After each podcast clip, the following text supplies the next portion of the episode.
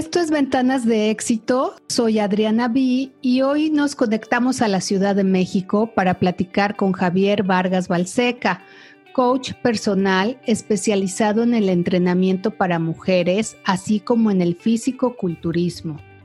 Javier nos va a platicar cómo podemos llevar a cabo rutinas, cómo podemos realmente ver un cambio en nuestro cuerpo y pues me da muchísimo gusto tenerte aquí, Javi, en Ventanas de Éxito. Bienvenido. Muchísimas gracias, Adri. Platícanos un poco acerca de ti, Javi. ¿Qué te motivó a dedicarte al fitness? Vale, pues mira, esto comenzó en 2016 a finales que tuve un problema de salud. Me diagnosticaron un precáncer en el esófago. Yo comía como cualquier persona, tomaba refresco, tomaba mil cosas. Era yo una persona normal, me considero. Y en un momento, de un día a otro, comiendo una pizza, me acuerdo perfecto, me puse mal, se me nubló como todo y amanecí en el hospital. Resultó que fue como un ataque de gastritis, me dio un síntoma muy fuerte y de ahí ya no me pude como recuperar. Me dijeron que tenía que cambiar como mi vida, que me tenían que operar y yo no quería que me operaran, me daba muchísimo miedo. Entonces era como hiciera una vida nueva, ¿no? Porque mi estilo de vida era muy malo y entonces tuve que adaptarme a un estilo de vida nuevo, comiendo cosas diferentes, limitándome muchísimo porque no podía comer muchas cosas que me gustaban. No podía tomar café, por ejemplo, que me gustaba mucho. No podía comer salsa en los tacos. No podía, pues, comer muchísimas cosas, grasas, etcétera. Entonces, como motivado dentro de eso, pensé, si ya voy a como arreglar mi salud, teniendo un estilo de vida diferente, ¿por qué no arreglar mi físico igual?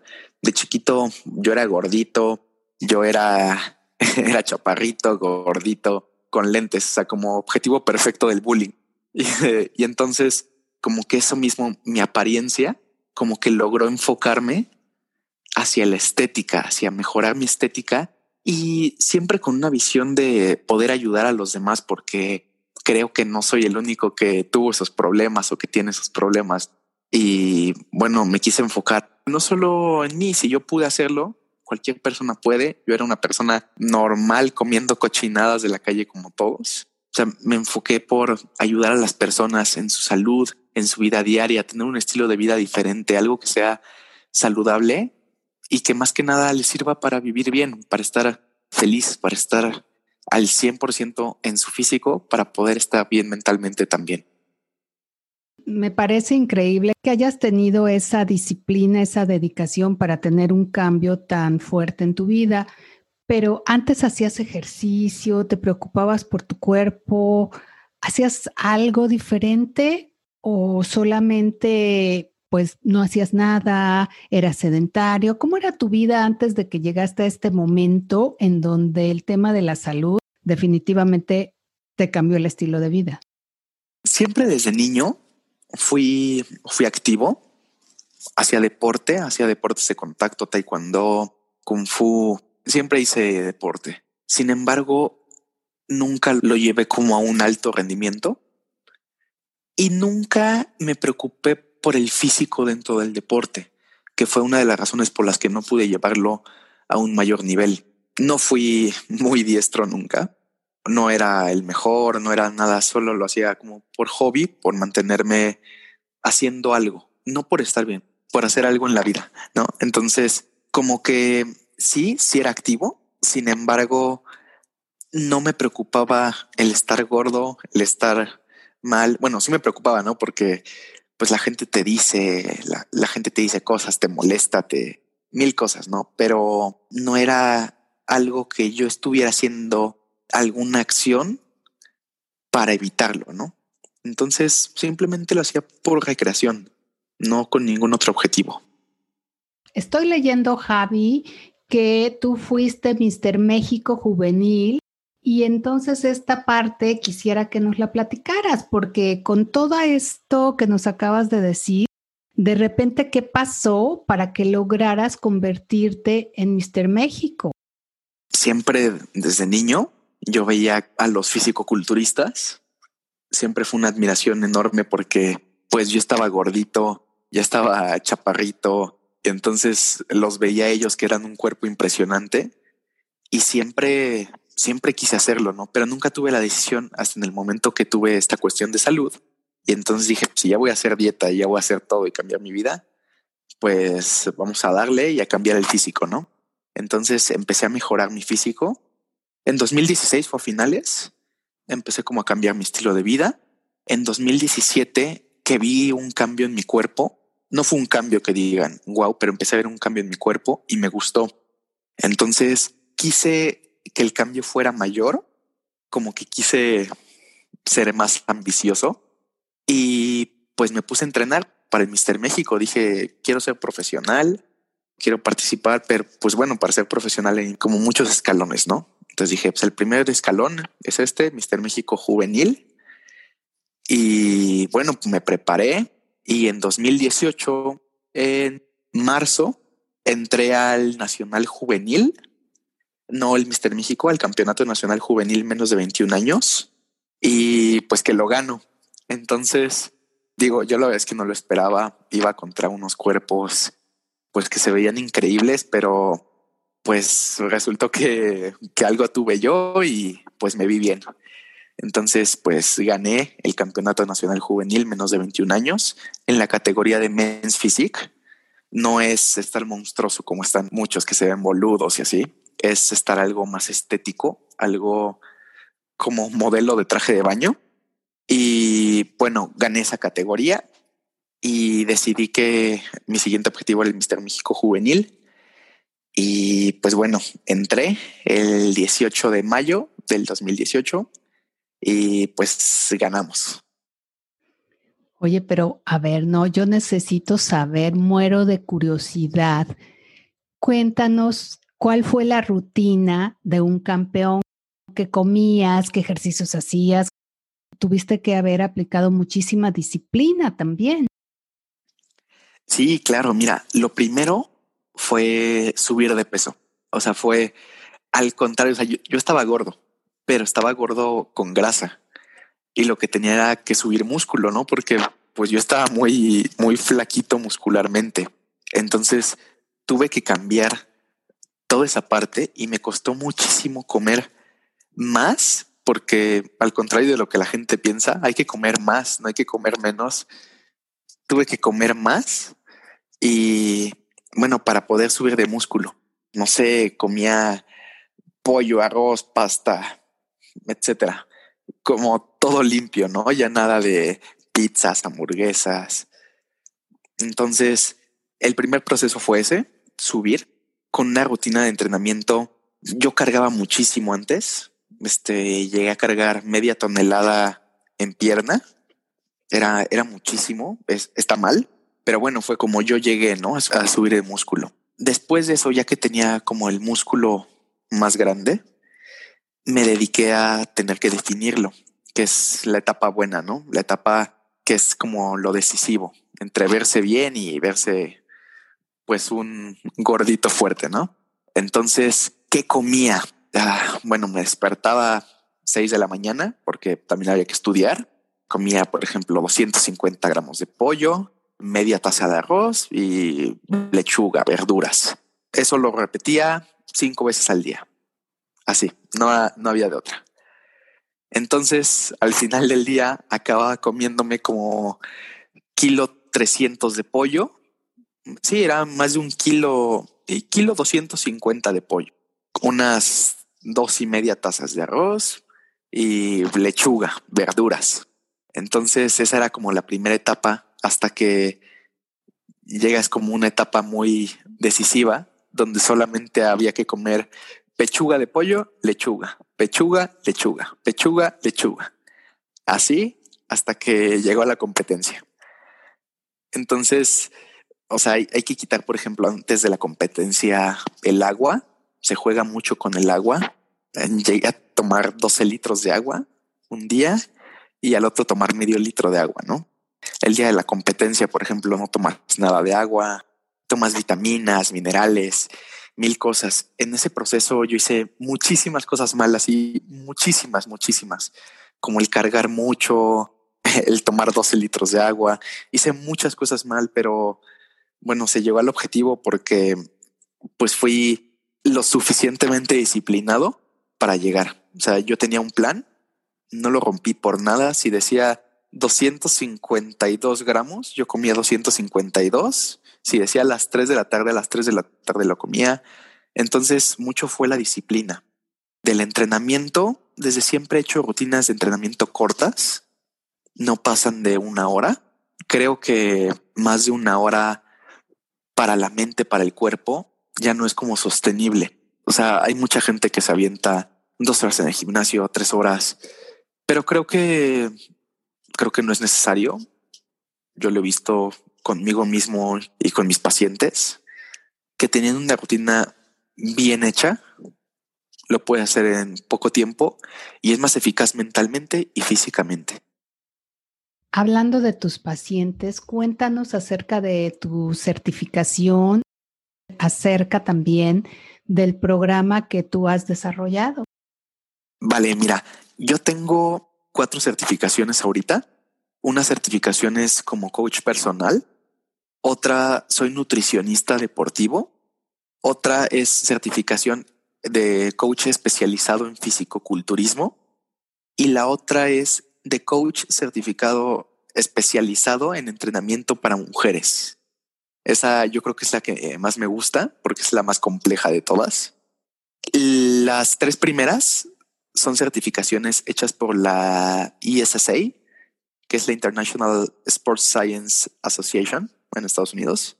Es como una de las mejores escuelas para ciencias del deporte y para certificarse en Estados Unidos. Y la otra es por parte de la Federación de Fisicoculturismo Natural y esa es la de la certificación para entrenamiento especializado en mujeres. Ya que tú eres coach, voy a aprovechar estos minutos para que me digas qué onda cuando tienes que comer fuera de casa, cómo nos cuidamos, cómo no caemos en la tentación, Javi. Y ese es uno de los mejores puntos a tocar. Una dieta es fácil comprenderlo. Hay tres cosas básicas, carbohidratos, proteínas y grasas. Proteínas, todo lo que sea carne, carne, pollo, pescado etcétera, ¿no? Mariscos, carbohidratos, arroz, pasta, harinas, verduras, frutas, etcétera. Y grasas, por ejemplo, aguacates, este aceite, tocino, etcétera. Entonces, dentro de esas tres en una dieta, todas las personas tenemos un requerimiento de esos tres macronutrientes que tenemos que cumplir en nuestro día y una cierta cantidad de kilocalorías. Entonces, cuando salimos a un lugar a comer, por ejemplo, yo, si mi requerimiento calórico son 500 kilocalorías y de esas 500 necesito 24 gramos de pollo, de proteína, perdón, entonces dentro de eso yo puedo escoger en el menú del restaurante, por ejemplo, lo que traiga el contenido de proteína que necesito y el contenido de carbohidratos y grasas. O sea, ejemplo, pueden ser unas enchiladas de pollo que traen carbohidratos en la tortilla, en la salsa, con las verduras. Trae la grasa dentro del mismo pollo, dentro de las verduras, con lo que le ponen de aceite, etcétera. Trae grasa y la proteína que viene en el pollo, ¿no? Entonces, es solamente saber lo que te toca comer en cada una de las comidas o lo que te toca comer para mantenerte tú bien en tu día. Y conforme a eso, puedes saber escoger todo lo que te toca. ¿Cómo quitar los antojos? Es muy difícil. Yo sé que si te toca comer pollo y ves una dona, pues te vas a ir por la dona. Yo lo sé, pero creo que esto es un proceso. Es saber qué vale más para ti. O sea, yo lo veo desde ese punto de vista. Para mí, el comerme una dona es un placer momentáneo o sea, se me va a quitar en cuanto se me acabe la dona. En cuanto pase yo el bocado, se acabó mi placer. Sin embargo, el ver mi cuerpo cambiar día a día y el estar físicamente bien, creo que es un placer que me va a durar para siempre. Entonces, es simplemente evaluar qué es lo que es mejor para ti. Fíjate que acabas de responder una duda que tenía acerca de cómo hacer de un programa de entrenamiento físico y pues de nutrición algo sostenible en el tiempo. Y yo creo que aquí el factor de motivación que nos acabas de comentar y digo otras cosas que nos podrás agregar, pues es fundamental, ¿no crees? Sí, claro. Mira, para que un plan alimenticio pueda ser sostenible, una, deben ser cosas que te gusten. O sea, claro que se puede comer un pastel en una dieta, claro que se puede. Se puede comer este helado, sí, sí se puede, se pueden comer. Todo depende de cómo tú organices todo lo demás. O sea, no hay que dejar atrás las cosas que te gustan, ¿no? Pues tampoco hay que quitar todos los placeres de la vida. Y también si los quitas, pues va a ser muy difícil poder sostener la dieta porque hay más ansiedad, hay más antojos. Entonces debe ser una dieta que se acople a la persona, no la persona a la dieta. Eso siempre es, siempre es lo que digo. La dieta se tiene que acoplar a tu estilo de vida y a tu persona, no tú al estilo de vida la dieta. Eso es, creo yo, lo más importante. Siempre, bueno, siempre de la mano de algún profesional y siempre tratando de cuidar la parte de salud, por supuesto. O sea, tampoco es que vas a comer pastel en todas las comidas, ¿no? Porque en cuanto a salud no es, no es saludable, pero sí se puede hacer un plan donde puedas darte tus gustos y estar bien físicamente. Y me hace muchísimo sentido porque cuando haces estas dietas, ya sabes, de que casi te mueres de hambre y bajas en un 2 por 3 10 kilos, pero ¡pum! En poco tiempo lo recuperas porque no hay todos estos elementos que acabas de mencionar. Sí, claro. Mira, es muy común que las personas bajan, como dices, 10 kilos y tienen el rebote, ¿no? El conocido rebote. Pues sí, claro, porque es un proceso y hay que llevarlo con calma. Yo creo que la principal, el principal factor de esto se llama paciencia. Yo al principio no lo entendía, yo quería como hacer todo muy rápido, siempre quería ver el resultado así de un día para otro. Y no, es un proceso, es un proceso donde hay que tener paciencia, hay que saber que se va a llevar años, porque, por ejemplo, una persona de 40 años con obesidad, pues se tardó por lo menos 20 años en tener esa obesidad. No se le va a quitar en un mes y el cuerpo no va a dejar de ser obeso en un mes, porque físicamente pues es muy difícil y mentalmente es peor, ¿no? Entonces hay que llevarlo de la mano durante todo ese proceso. Es algo que llevan haciendo muchos años y hay que educar al cuerpo nuevamente. Javi, hace un momento comentabas que te especializaste en programas para la mujer. Supongo que el cuerpo de la mujer tiene muchas cosas diferentes y por las cuales tú decidiste especializarte en ello. ¿Cómo qué ejemplos nos puedes poner? Mira, el mayor ejemplo es hormonalmente la mujer tiene un ciclo menstrual. En el ciclo menstrual de la mujer hay muchos cambios hormonales que pueden generar una pérdida de grasa o subir músculo o subir grasa, ¿no?